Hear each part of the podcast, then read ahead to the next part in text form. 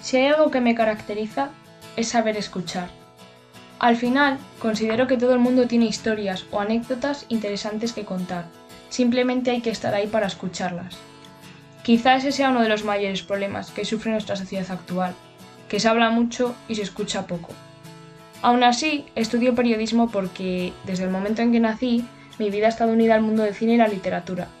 A mis 18 años tengo claro que quiero dedicarme al periodismo cultural, concretamente al cinematográfico, aunque no por ello considero menos importante la labor de programas como el nuestro, donde daremos voz a aquellos que no la tienen.